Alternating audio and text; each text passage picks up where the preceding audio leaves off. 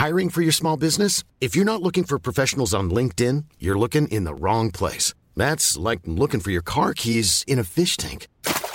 LinkedIn helps you hire professionals you can't find anywhere else, even those who aren't actively searching for a new job but might be open to the perfect role. In a given month, over 70% of LinkedIn users don't even visit other leading job sites. So start looking in the right place. With LinkedIn, you can hire professionals like a professional. Post your free job on linkedin.com/people slash people today.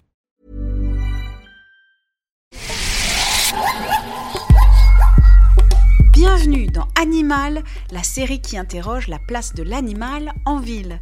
Des espèces petites ou grandes avec lesquelles nous partageons nos cités. Pour ce deuxième épisode, on parle des ruches en ville à Paris. Laurent est apiculteur urbain, il possède 5 ruchers dans le nord-est de la capitale, dont un au Chakirail, un ancien centre de formation de la SNCF situé dans le 18e arrondissement. Je vais allumer l'enfumoir. On va descendre voir une des ruches. Hier j'ai quitté 5 fois. J'espère que ça va pas vous arriver. Je m'appelle Laurent, je suis un des 10 apiculteurs de l'association Dardar. Euh, C'est une association de, essentiellement de pratique de l'apiculture. Ici on est dans un endroit qui s'appelle le Chakirail. C'est des anciens locaux des cheminots. Et tout au fond de, de cet espace, il y a notre rucher. On a euh, actuellement 7 colonies d'abeilles. Il y a toujours eu des abeilles en ville. Ce qui s'est passé, c'est qu'à un moment, elles avaient disparu. Avec la modernité, la modernisation, à partir des années 50, il y avait quelques juste résistants, entre, guillemets, qui gardaient quelques ruches. Et puis avec l'essor des politiques environnementales, avec le retour par exemple des jardins partagés, les abeilles sont revenues aussi de facto. Il y a plutôt moins de menaces que dans les campagnes où il y a des pesticides, des campagnes où il y a de la monoculture. Il y a une sympathie de la part des habitants. Elles ont des ressources suffisamment variées tout au long de l'année parce qu'il y a beaucoup de plantes exotiques dans les villes. Le miel du Chakirail, il a le même goût que beaucoup de miel qui sont récoltés dans Paris, un goût un peu mentholé. Et ça, c'est le tilleul. Grosso modo, les gens disent qu'il est très bon. La plupart des gens sont contents d'avoir du miel qui vient de chez eux. C'est surtout ça qui importe. Il y a des frelons asiatiques, et ça, on sait pas tellement quoi faire. La mairie essaie de s'en occuper, mais c'est très compliqué. Ces nids sont cachés dans les arbres, cachés dans les immeubles. On se retrouve, nous, euh, comme des éleveurs de moutons, euh, euh, environnés par, par les loups. On essaie de mettre des pièges, on essaie de mettre des grillages, on essaie de mettre des, trucs. Mais c'est comme ça. Donc on doit s'adapter aussi.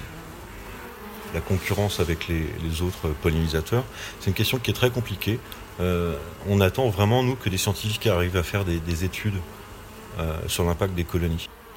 Avec le temps, comme le climat a changé, comme les abeilles sont plus fragiles, quand on récolte, on garde toujours un tiers du miel pour les abeilles, pour pouvoir leur redonner à l'entrée de l'hiver ou au tout début du printemps. Parce qu'on ne veut pas leur donner du sucre qui vient de l'industrie euh, agricole. Par exemple, le sucre de betterave, c'est euh, une des cultures qui utilise le plus de pesticides. Donc nous on essaie de faire autrement. Mais ça veut dire qu'on produit moins, qu'on essaie d'être euh, dans une relation euh, de coopération avec les abeilles que d'exploitation. L'enjeu, il est sur les pratiques de l'apiculture. Il n'est pas sur le fait qu'il y ait des abeilles ou pas. Ce qui est probable, c'est que si cette mode de l'apiculture où chacun veut avoir sa ruche sur son balcon, où chaque entreprise veut avoir sa ruche pour avoir son petit pot avec son petit logo, euh, à un moment, il va y avoir un phénomène de saturation qui va toucher à la fois les autres espèces et les abeilles elles-mêmes. On peut estimer que pour que des colonies soient aient suffisamment de ressources alimentaires, il faudrait qu'il y ait 4 ou 5 colonies d'abeilles par kilomètre carré. Et aujourd'hui, à Paris, dans certains coins, on en est à plus de 10. Est-ce qu'on peut continuer à concentrer autant d'abeilles dans les villes sans que ça pose de problème? Et moi, je renvoie la question, est-ce qu'on peut continuer à concentrer autant d'êtres humains dans les villes sans que ça pose de problème? Animal, c'est une série du podcast L'été dans vos oreilles. Vous pouvez l'écouter sur 20minutes.fr à la rubrique L'été de 20 minutes ou sur l'application mobile. Abonnez-vous sur Google Podcast, Apple Podcast, Spotify ou sur votre appli de podcast favorite, c'est gratuit. N'hésitez pas à nous soutenir en nous envoyant des petites étoiles et même des commentaires.